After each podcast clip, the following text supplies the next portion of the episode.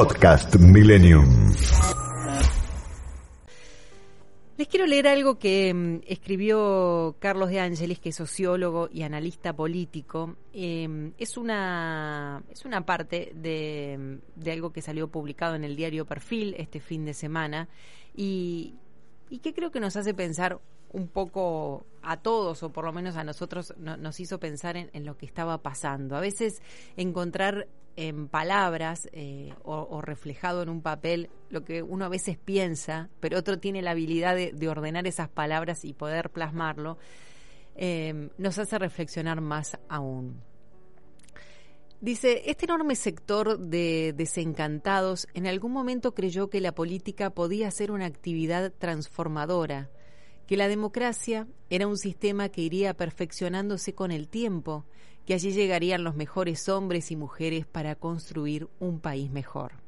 Hoy, y sintetizando, cree que los únicos que se benefician de la política son los políticos. También considera que la mayor parte de los políticos no son honestos, a borde de la injusticia de meter a todos en la misma bolsa.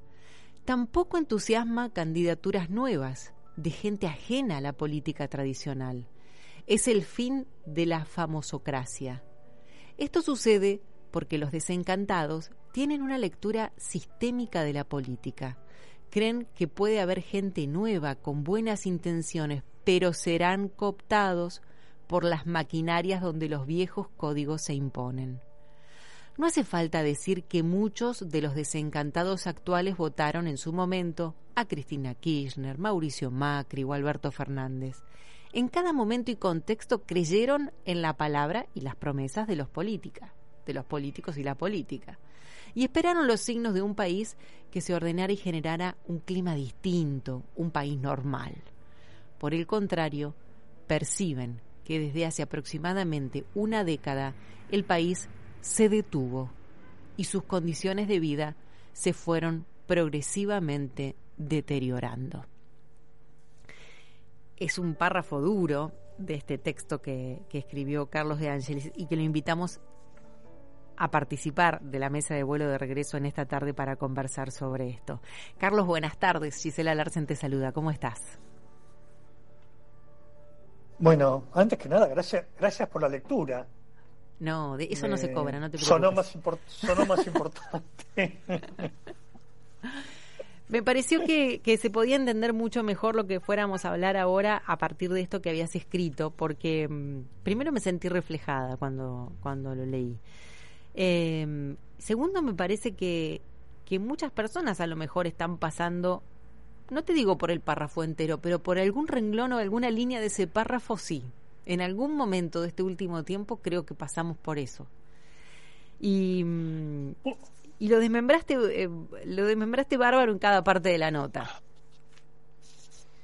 Sí, no, son, son relaciones que, que voy construyendo, hablando, investigando, hablando con muchas personas, y que me transmiten esto, me transmiten eh, un desencanto, una, resignación, eh, también cierto, cierto, cierto vuelco al individualismo, ¿no? Hmm. En el sentido de, bueno, mira, si voy a votar, no voy a votar, no cambia nada, la política no me va a ayudar, no, va, no va a resolver los problemas del país.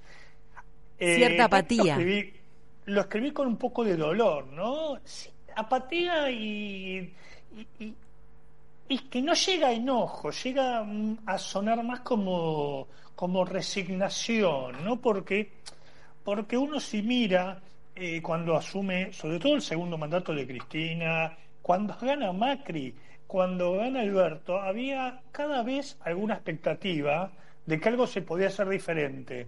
Por supuesto, esto independientemente si uno lo votó o no, porque uno está esperando que el país le vaya mejor. Y parece que, que la política y los políticos o las políticas tienen su propia agenda, su propia lógica. Eh, en estos días, bueno, estamos también atravesados por, por esta cuestión de la pandemia, por supuesto, pero también se ve en esta instancia que los políticos están organizando sus, sus posiciones en las listas que quiero ir acá, que no quiero ir allá, que quiero ir a la provincia, que quiero hacer esto, que quiero hacer lo otro, y no se escuchan propuestas, salidas, alternativas. Una cosa que yo, yo comento casi irónicamente es este auge de las notas de se fue del país y vendió panchos y se hizo millonario, que Sí. aparece mucho. No es que la gente crea que eso es posible, pero eh, le da un poco de aire como diciendo, bueno, hay algo que se puede hacer, ¿no? Eh, casi como un gesto irónico. Eh, yo sigo creyendo que la política tiene como objetivo mejorar la sociedad y mejorar a los argentinos y no solo mejorar la vida de los propios políticos, pero cada vez mucha gente cree que esto no es posible. Que es en menor me- o si se da se da en menor medida. Vos describiste esto con un gran título que se llama el Club de los Desencantados. ¿Quiénes serían los desencantados en ese en, en este momento? Aquellos que alguna vez votaron creyendo que iba a cambiar algo, ya sea votar a Cristina, a Macri, como dijiste vos, enumeraste vos, o, o Alberto en la última elección. ¿O va Mira, más cuando allá? vos ves las encuestas, cuando vos ves las encuestas que están circulando en estos días hacia arranco, eh, se pregunta por muchos candidatos y una tercera parte dice que no sabe o que no va a votar ninguno. Entonces ahí aparece ya un problema que no es lo que en general uno presta más atención. Y después cuando uno habla con mucha gente, haciendo entrevistas, haciendo grupos, te encontrás con mucha gente que te dice que si no fuera obligatorio no iría a votar. Hmm. Una, me pasó una cosa muy curiosa. Una chica, viste, estaba muy descreída, muy este, resignada. Le digo, ah, no vas a ir a votar. Y me dice, sí, voy a ir a votar, porque si no, ¿cómo me quejo? Hmm. Sí. Es el derecho- Fíjate es muy bueno. que va a votar para poder quejarse. Es el ¿no? derecho a la queja el voto. Claro. Claro, no es una expectativa de decir, no, voy a votar porque creo en determinado proyecto, en determinado, este, determinado objetivo, determinado proyecto de país. Voy a votar para poder quejarme, es decir, dar Mm. por descontado eh, que se va a quejar de los políticos. Em, y esto a mí me preocupa porque eh, hubo elecciones en, San- en Misiones y en Jujuy. Así Eh, es. que- elecciones provinciales hace pocos días y hubo 40% de abstención. Es decir, fue a votar el 60% nada más. Uno podría pensar que, bueno, la pandemia es una posibilidad que haya mucha gente que tenga miedo de ir a votar. Pero a mí me llamó mucho la atención y presto mucha, mucha atención a esas cuestiones, ¿no? ¿Qué pasa con esta sociedad eh, encerrada por la cuarentena, eh, muy preocupada por la cuestión económica, con muchas dificultades eh, laborales, viendo además un escenario donde estas cadenas, yo escuchaba recién las noticias, estas cadenas tan importantes eh, de electrodomésticos cierran, eh, como que se termina una etapa y no empieza una nueva. También es verdad que el comercio electrónico, uno puede, puede ver, pero el impacto de estas noticias es muy fuerte.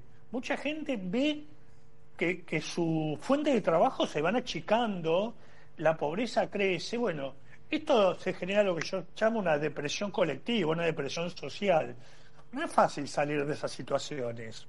Vos sabés que eh, nombraste algo que me pareció bueno destacar. Uno, esto de, me, me pareció importante el tema del derecho a la queja, ¿no? Que el voto te habilita a quejarte. Si, si vos no, no votaste a nadie, si te quedás en tu casa, o el voto en blanco podría ser también, este, es como que no, no da derecho a eso, ¿no? Es como algo preestablecido socialmente. Lo otro es lo lejano que, que nos sentimos nosotros con la realidad que estamos teniendo. Digo nosotros para no decir la gente, porque parece que uno se, se pone de, ot- afuera del plato y en realidad estamos todos inmersos en el mismo plato.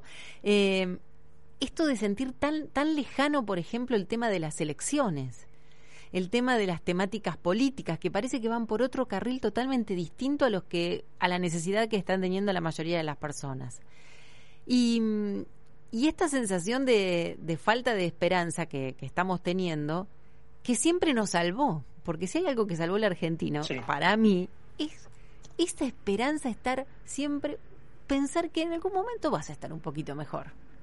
¿Viste? Sí, es un contexto muy particular, Gisela, ¿no? Porque vos fíjate que, que el 2020 prácticamente se ha salteado del almanaque, ¿no? Sí. Vos cuando hablas con la gente decís, bueno, eh, hay que votar, se vota 68 días. Vos decís, bueno, eh, hay elecciones. ¿Cómo? ¿Hay elecciones? Vos sabés que es sorprendente que no está ni siquiera presente este Mm. tema y me parece que los únicos que lo tienen claro son las eh, son, son los propios políticos, ¿no? Que están este, discutiendo la formación de la lista. Yo no critico esto porque es natural que en democracia eh, haya discusiones internas, pero sí es sorprendente que esté tan distante de la, de la sociedad, de un sistema democrático donde, donde se supone que a los dirigentes y a la dirigencia eh, política, a los gobernantes, ya sean eh, eh, diputados, senadores o presidente, vicegobernador, se vota en las urnas.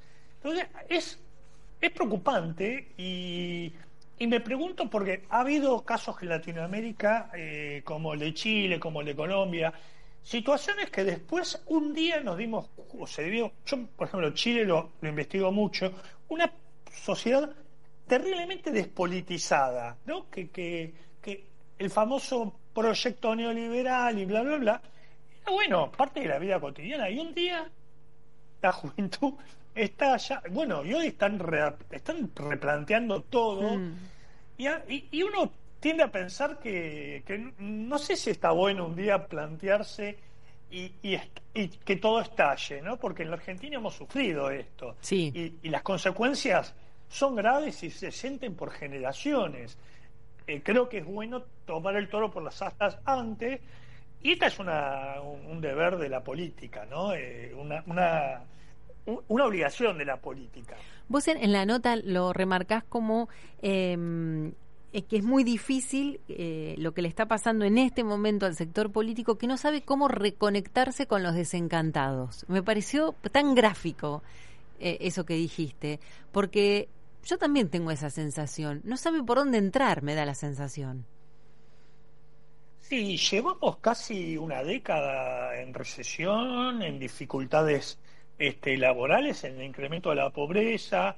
Yo eh, eh, le presto muchísima atención a, a- a los datos de pobreza y vos fijate que se han naturalizado de una forma que muchas veces en encuestas se le pregunta cuál es el principal problema del país y no figura el tema de la pobreza. Obviamente que es parte ya del ADN argentino y es, es un poco inaceptable, ¿no? Porque no, no puede ser que, que, que 6 de cada 10 chicos sean pobres, porque no, no quiero transmitir decepción, pero eh, me parece que, que, que es inaceptable, porque si no, el futuro eh, de generaciones que no han tenido posibilidad de acceder a un trabajo formal, eh, no tiene posibilidad de, de, de- de acceder a la universidad. Bueno, y eso es- no es- depende también, eh, no dependerá también de a quiénes les preguntamos, a qué personas les preguntamos, porque pensaba yo, si nos preguntan a cualquiera de nosotros,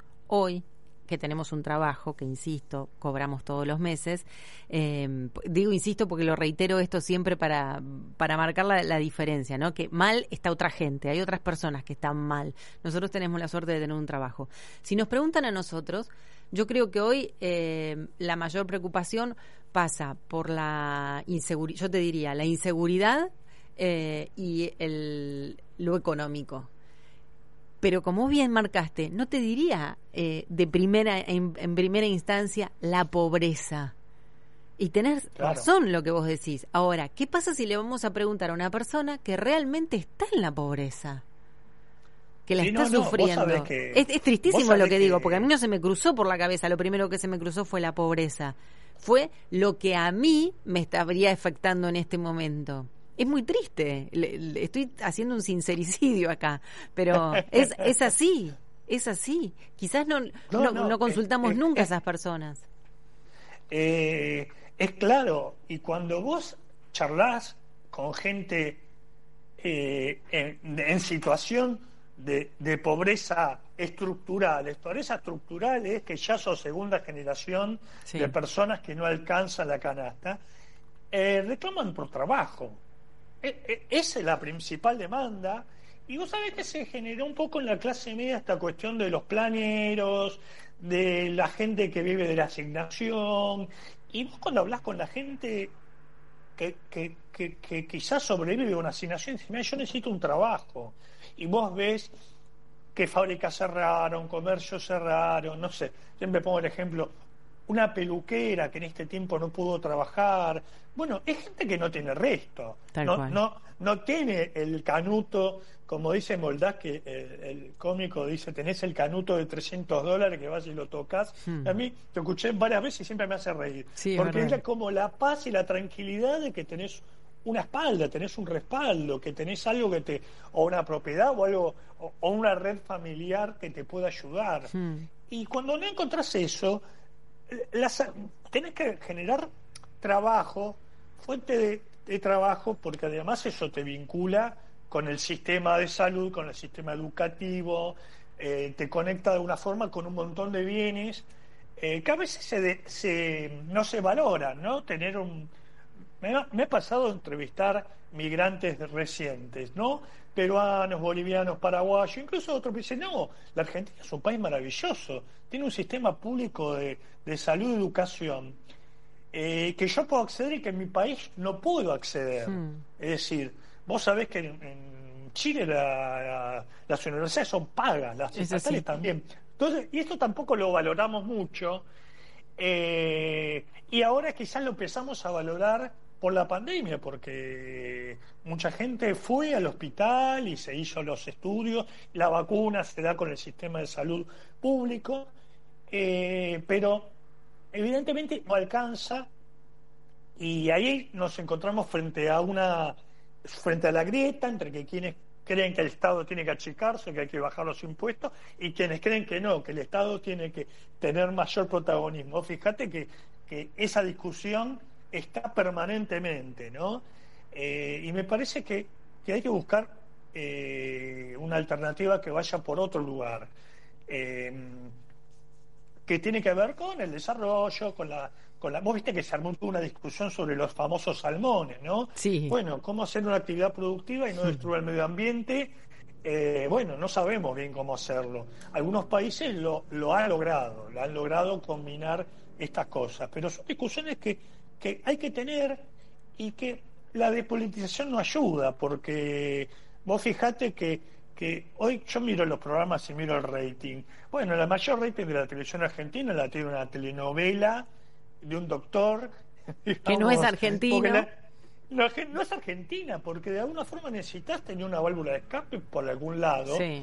Y, y pasa por ahí. Entonces me parece que ahí está, está el desencanto está a flor de piel y está en la, en la puerta de nuestras casas, ¿no? Y quizás mm. adentro también. Seguro. Eh, pensaba cuando estaba leyendo el, párrafo hoy al comienzo de, esta charla, eh, esto de, que venga gente de afuera de la política, ¿no? Ya pasamos por los famosos, bueno, fue una etapa como que ya la transitamos y demás. Bueno, y ahora, lo, por ejemplo, en el radicalismo lo ven a Manes como una especie de salvador o, el Mesías, y hay tanta expectativa puesta ahí. ¿Y qué pasa si pasa a ser desencantada nuevamente la Unión Cívica Radical con estas figuras que aparentemente tienen un peso tan pesado? Eh, y al parecer hay otros partidos que también están saliendo a buscar este tipo de figuras. ¿Cuál es esa relación? ¿Cómo ves vos esa relación? Sí, yo creo que es el camino más, más corto para desencantarse, ¿no? Que, que haya, o sea, estamos de acuerdo que todo el mundo tiene derecho a participar. Otra cosa es si tu fama o tu el conocimiento social es obtenido porque fuiste periodista, porque fuiste un médico reconocido y de golpe es como que la política no necesita ningún conocimiento en particular eh, y es y genera expectativas. Yo me acuerdo cuando se decía, incluso cuando Macri ganó la presidencial, decía, bueno, es, no es político. Yo decía, pero fue dos veces consecutivo jefe de la ciudad. Y la gente lo veía como un outsider, como alguien de afuera de la política, y decía, bueno, yo tengo esperanza por ese empresario. Hmm. Y hoy, bueno, esa esperanza quedó atrás y se busca nueva esperanza. No, no, no está construido en torno a un sistema eh, que, que pueda construir algunas políticas comunes, algún, algún, algún sentido duradero. No, esperamos el salvador de la patria. En ese sentido, nos hemos construido así como sociedad. También el peronismo construyó esa idea de, que hay alguien que, que te salva y bueno, fue transferido, es parte del sistema político, ¿no? Porque Macri también vendió eso. Vendió, dejamos atrás 70 años de la Argentina, damos vuelta a la página y nunca se da vuelta a la página.